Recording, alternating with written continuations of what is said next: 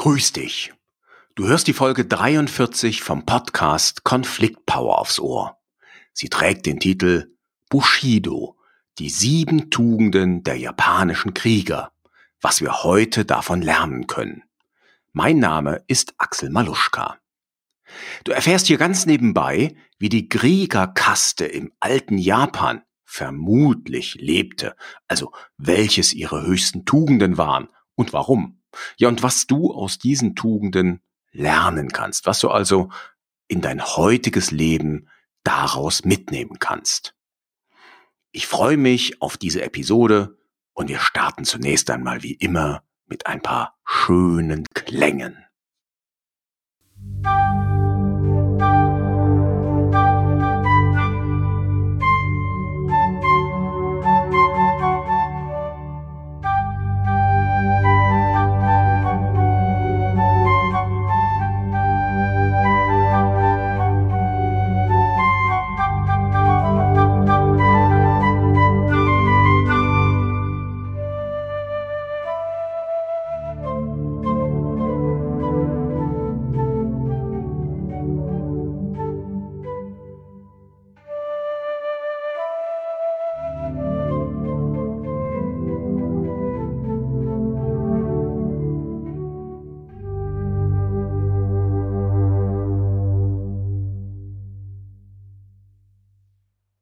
Heute widmen wir uns einem Thema, das nicht unbedingt etwas mit Konflikten zu tun hat, sondern vielmehr mit Konfliktprävention, also mit Konfliktvorbeugung.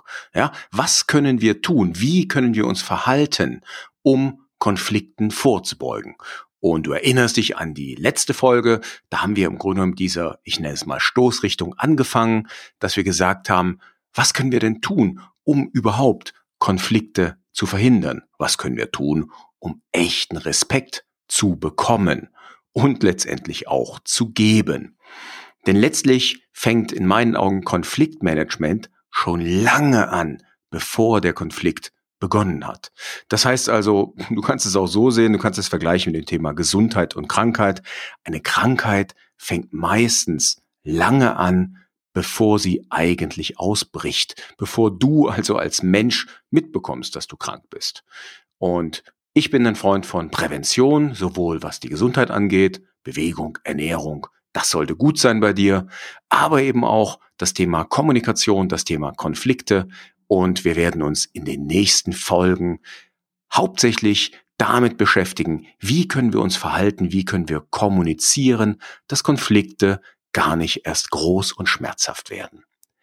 Und wir fangen heute mal an mit einem Thema, das hat etwas mit meiner großen Leidenschaft Karate zu tun.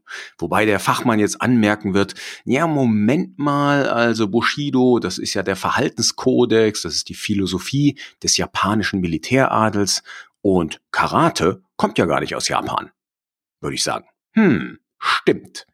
Wobei äh, die Japaner werden da wahrscheinlich anderer Meinung sein, aber Karate kommt ursprünglich von Okinawa. Das ist eine Insel, die gehört heute zu Japan. Die hat allerdings bis 1609, wenn ich mich nicht täusche, nicht zu Japan gehört, sondern war eigenständig. Und die haben damals, haben die, hat die Insel äh, sozusagen, ja, wie sagt man das, Schutzgeld an China gezahlt und an Japan, dass sie nicht überfallen werden und der, wie hieß er, Satsuma-Clan hieß der, glaube ich, also die Japaner, die damals an der Macht waren, die haben das Schutzgeld dann kassiert und sind trotzdem in Okinawa oder auf Okinawa einmarschiert, haben die Insel besetzt und es ist eine japanische Präfektur geworden.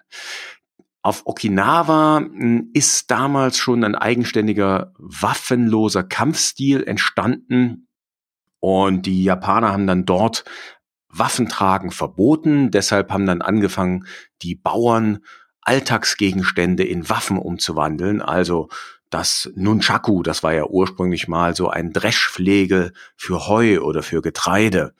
Und äh, natürlich auch der Langstock, äh, der hat seinen Ursprung auch dort, der Bo, so heißt es auf Japanisch. Von daher, äh, Karate kommt gar nicht ursprünglich aus Japan. Es ist erst vor etwas mehr als 100 Jahren nach Japan gekommen. Äh, man sagt Gishin Funakoshi, das ist ein Karatemeister, der von Okinawa stammt und der hat das dann nach Japan gebracht, hat es damals dem japanischen Kaiser vorgeführt, der war begeistert und so kam Karate in einer, wie man sagen muss, stark abgeschwächten Form bis an die japanischen Universitäten, wo es dann unterrichtet wurde. Und im Endeffekt kann man sagen, dass sich die Tugenden der alten Samurai, die aus Japan stammen, das war der Militäradel, die Kriegerkaste, dieser Bushido hat sich mit dem Ehrverständnis und dem Dojokun von den Karateka vermischt. Und heute sagt man Bushido, ja, das ist der Verhaltenskodex des japanischen Militäradels, nicht nur der Samurai. Und ähm, die Wurzeln dieses Bushido gehen bis ins japanische Mittelalter zurück. Hm, gegründet wurde das Ganze auf Shinto, Buddhismus und Konfuzianismus. Und seine Ausprägung und eben auch die Bekanntheit verdankt er dem Werk Bushido, The Soul of Japan von Inazo Nitobe. Ähm, das ist 1899 erschienen. Man weiß nicht genau, also ich habe da verschiedene Quellen studiert und äh, ob der Begriff Bushido vorher schon mal aufgetaucht ist, wahrscheinlich ja, äh, aber so richtig bekannt wurde er durch das Werk die sieben Tugenden, die ich ganz gern heute mit dir besprechen möchte, ob die wirklich genauso gelebt wurden und genauso als Tugenden anerkannt wurden, das ist umstritten, das ist also nicht ganz klar. Sie sollen mündlich überliefert worden sein. Aber trotzdem finde ich sie sehr schön und sie hängen sogar bei mir an der Wand. Also hier in meinem Arbeitszimmer habe ich so ein schönes, na, Poster ist das nicht, das ist so, ein, so eine Metallplatte mit den sieben Tugenden, den japanischen Zeichen dazu. Und was die für mich bedeuten und was sie eben auch für dich bedeuten können, das möchte ich dir heute erzählen und das will ich ganz gern mal mit dir heute und hier anschauen.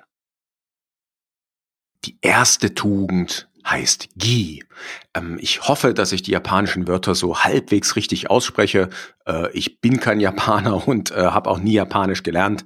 Ähm, ich nehme mal an, Japaner würde sich auch über meine Aussprache der japanischen Techniken im Karate totlachen, ähm, würde wahrscheinlich sagen, ja, das ist aber ein starker deutscher Akzent. Trotzdem versuche ich mal die japanischen Begriffe hier dir mitzuteilen, einfach um es authentisch werden zu lassen. Und äh, falls du der Meinung bist, ich habe irgendwas falsch ausgesprochen, dann schreib mir gern an podcast.maluschka.com. Okay, der erste Begriff Gi, der heißt übersetzt so viel wie Aufrichtigkeit oder auch Gerechtigkeitssinn. Ähm, die schönste Übersetzung oder die schönste Bedeutung, die ich so gefunden habe, lautet Integrität. Das gefällt mir richtig gut, denn letztlich ist einer meiner wichtigsten Werte die Verbindlichkeit. Das heißt also, ich gebe alles dafür, dass ich meine Versprechen halte, dass ich verbindlich bleibe und damit letztendlich berechenbar. Ja, das Thema Verbindlichkeit ist für mich super wichtig. Das merkst du daran, wenn wir, hm, sagen wir, eine Verabredung treffen, dann heißt das, ich werde erscheinen. Okay, es das heißt nicht, dass ich pünktlich erscheine, aber es heißt, ich werde erscheinen. Also Pünktlichkeit ist bei mir kein besonders wichtiger Wert. Aber dass ich mache, was ich sage, dass ich Versprechen halte, ist für mich wirklich sehr, sehr wichtig. Auf meinem Plakat an der Wand, ich nenne es jetzt mal Plakat, auf einer Metallplatte steht drauf, Krieger sind konsequent in ihren Entscheidungen.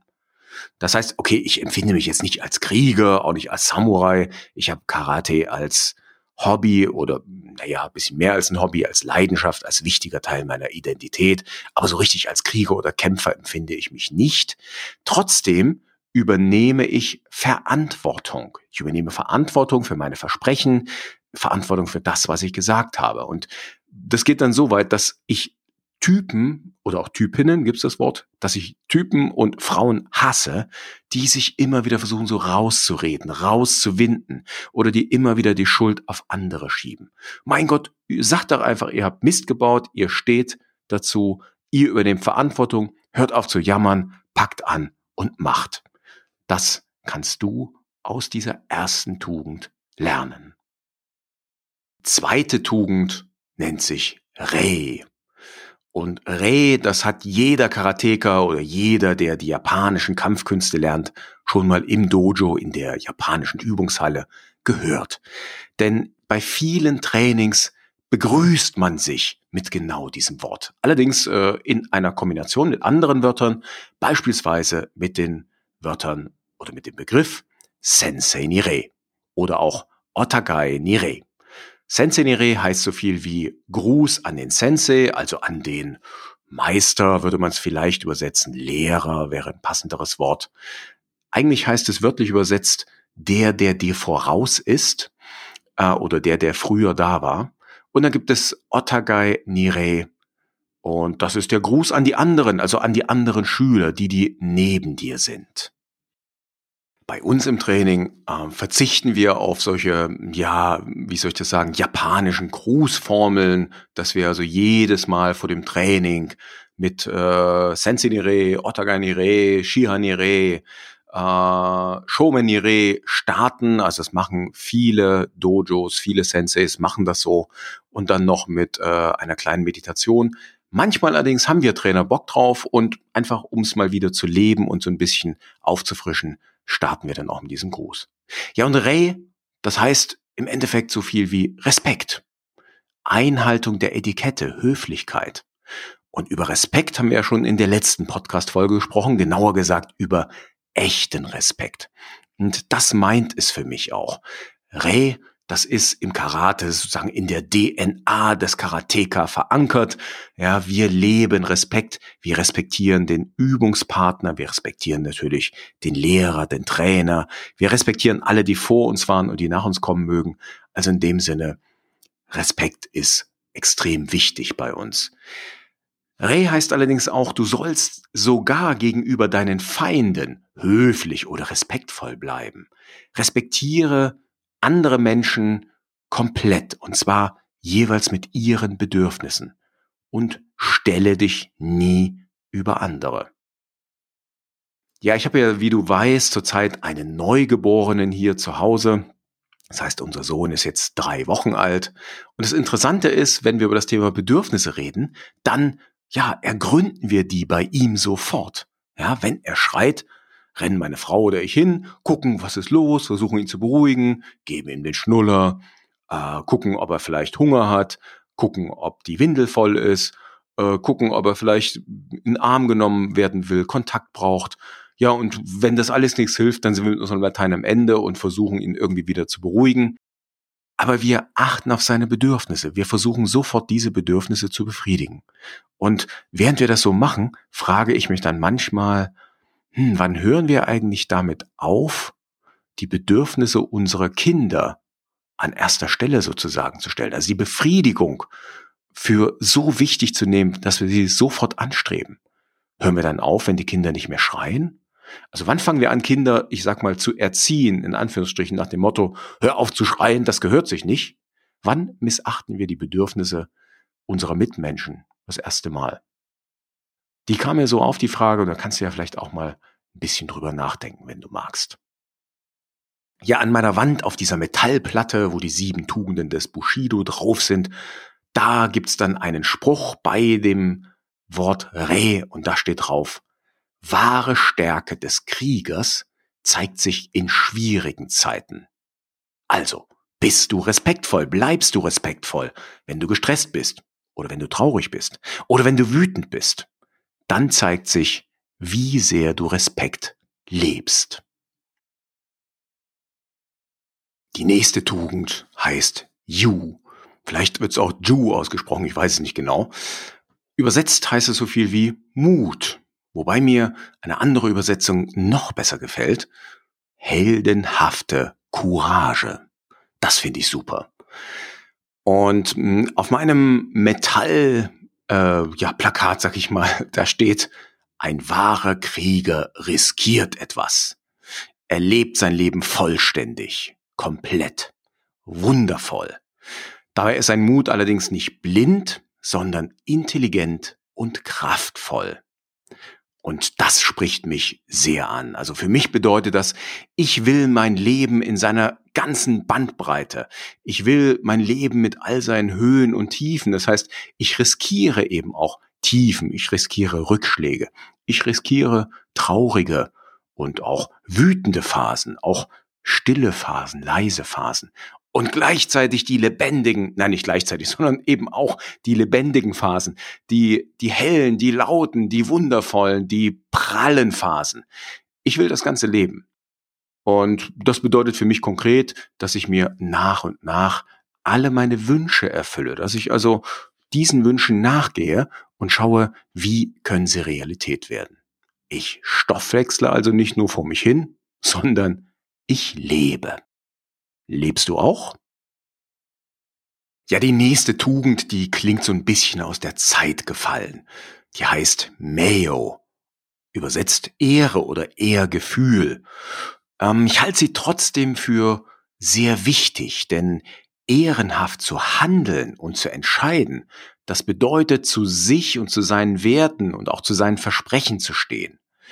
Äh, vielleicht würde man heute besser das Wort Authentizität verwenden. Das klingt ein bisschen moderner. Wenn du jedoch unehrenhaft entscheidest oder unehrenhaft handelst, wenn du also nicht authentisch bist, dann merkst du das ganz einfach daran, dass du nicht mehr dich im Spiegel anschauen kannst. Ja, und wenn wir das so formulieren, klingt's schon ein bisschen mehr nach der heutigen Zeit. Sehr schön finde ich diesen Spruch, Du kannst dich nicht vor dir selbst verstecken. Das heißt, wenn du versuchst, dich vor dir selbst zu verstecken, weil du unehrenhaft gehandelt hast, weil du dich schämst, wird das nicht funktionieren. Die nächste Tugend heißt Jin. Also ich nehme an, dies wird so geschrieben. J-I-N ist die äh, Transkription der Übersetzung, der Aussprache. Und das heißt so viel wie Menschlichkeit, Mitgefühl. Ich glaube ja, dass äh, diese Tugend eine Verklärung der alten Verhältnisse und des Ehrgefühls der Samurai war oder darstellt.